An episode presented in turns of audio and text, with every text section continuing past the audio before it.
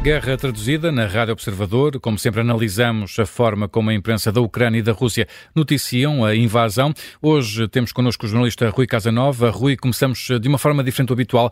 Vamos dar primeiro destaque à imprensa independente da Rússia, que, como seria de esperar, dá muita atenção ao funeral de Alexei Navalny.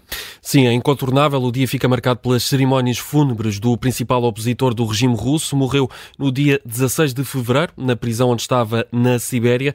A data e o local do funeral foram conhecidos esta esta semana e as cerimónias decorreram nas últimas horas. É um assunto incontornável.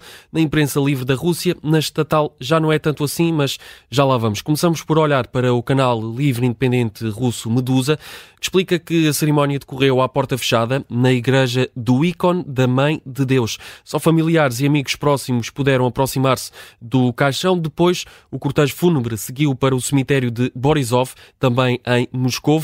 Uma cerimónia com grande controle policial por parte das autoridades russas. Certo é que várias centenas de pessoas seguiram este cortejo e gritaram cânticos de apoio a Alexei Navalny.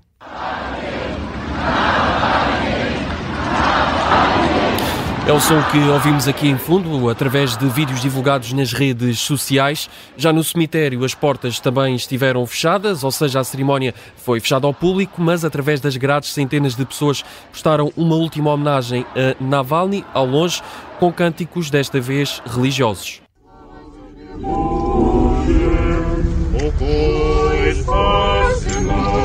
É o som que aqui ouvimos em fundo. Entretanto, os portões do cemitério foram abertos e foi permitida a entrada eh, de quem quis despedir-se de Alexei Navalny uma última vez. Estas informações foram sendo divulgadas ao longo das últimas horas pela imprensa livre da Rússia, que cita a Fundação Anticorrupção de Navalny, também amigos e familiares do principal opositor russo, eh, de, opositor da Rússia. Uhum. E, e, a mulher de Alexei Navalny, Rui, também divulgou uma mensagem de homenagem ao marido. Sim, uma mensagem divulgada nas redes sociais, precisamente precisamente enquanto decorria eh, este funeral, eh, escreve, e passo a citar, obrigado por 26 anos de felicidade absoluta, mesmo nos últimos três anos, pelo amor, por sempre me apoiares, por me fazeres rir mesmo na prisão, pelo facto de sempre teres pensado em mim. Foi em si que Yulia Navalny se despediu uma última vez do marido. Hum, a imprensa russa adianta também que pelo menos cinco pessoas foram detidas durante as cerimónias. Ora, a imprensa estatal russa também tem algumas notícias sobre o funeral,